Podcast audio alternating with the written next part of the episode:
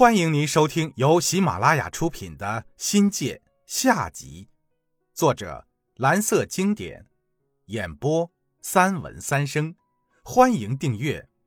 第一章：心气。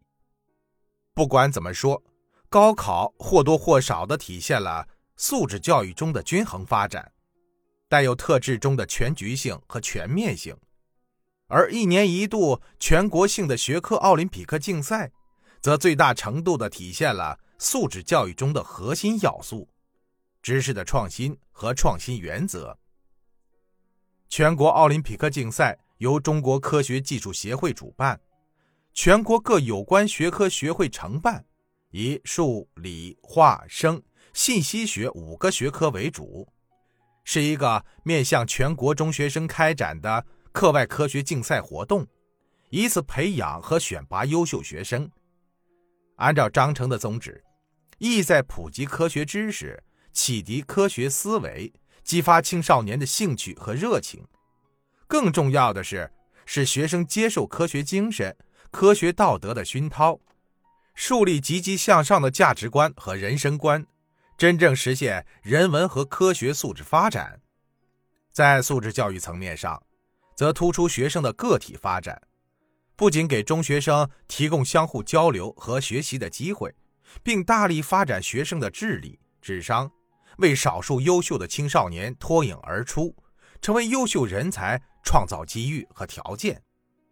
学校有从事奥赛辅导的悠久历史，从二十世纪八十年代开始，一直是贵中教育发展的抓手。到了九十年代，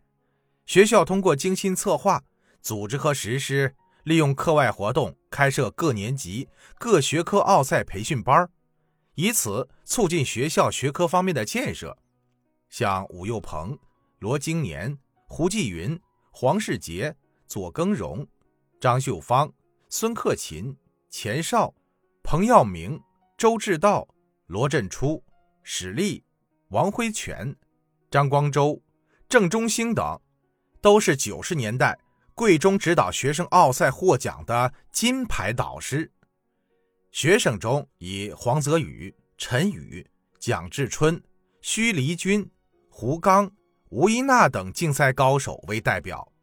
并以优异成绩的获得参加各大名校自主招生考试的资格。可以这么说，贵中大部分清华北大的学生，多出自于这个群体。奥赛。成为学校教育教学的一个标杆，被誉为贵中教育成果的一张新名片。两千年七月十六日，由韩国三星电子提供赞助的三星智力快车开播，一度成为当时中国最权威的智力竞赛节目。自开播以来，它就是以比赛的公平性、竞争的激烈性、知识的权威性，深受电视观众喜欢。特别是在中学生当中具有极高的人气。二零零九年十月二十五日，因三星电子单方面毁约，停止节目赞助，三星智力快车更名为中央电视台独立创办的智力快车。两千零一年，我带着幺八三班的黄正宇同学赴京参加三星智力快车周冠军的角逐，亲近中央电视台的直播现场。目睹了竞赛的盛况，在场队列的四名选手来自不同的省份，以网络报名、学校推荐、分区面试的形式，从两千多万高中生中甄选出来素质卓越的高手，通过闯关的形式，现场淘汰三名选手，一人胜出，成为州冠军，进入月冠军，并以同样的方式冲刺年冠军。竞技由快速判断。猜猜看，科学先锋、英语平台、风险提速五个板块组成，历时一个小时。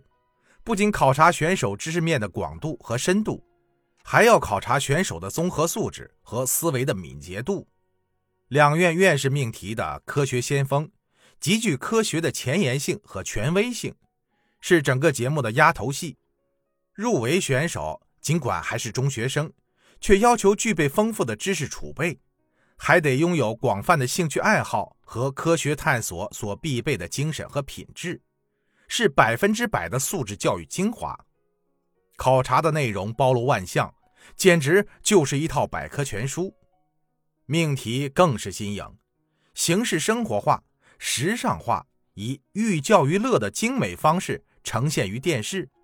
为全国中学生和社会提供每周一次的知识大餐。在随后的三年里，已有一百名选手获得州赛冠军，二十名选手获得月赛冠军，四名选手获得年度总冠军。从两千零一年至两千零五年，每年我校都有选手入围参赛，其中曾学伟、李刚、黄河、张杰一度成为州冠军。两千零四年。幺九五班的黄维仪同学闯关夺将，拿下了周、月、年三项冠军，成为贵中的荣耀和骄傲。应该说，是探究性学习为培养学生的自我学习能力提供了强有力的保障，使得学生在不断学习的过程中充实完善自我，既培养了学生善于学习的精神，又培育和培养了。学生终身学习的能力和品质。听众朋友，本集已播讲完毕，感谢您的收听，精彩继续。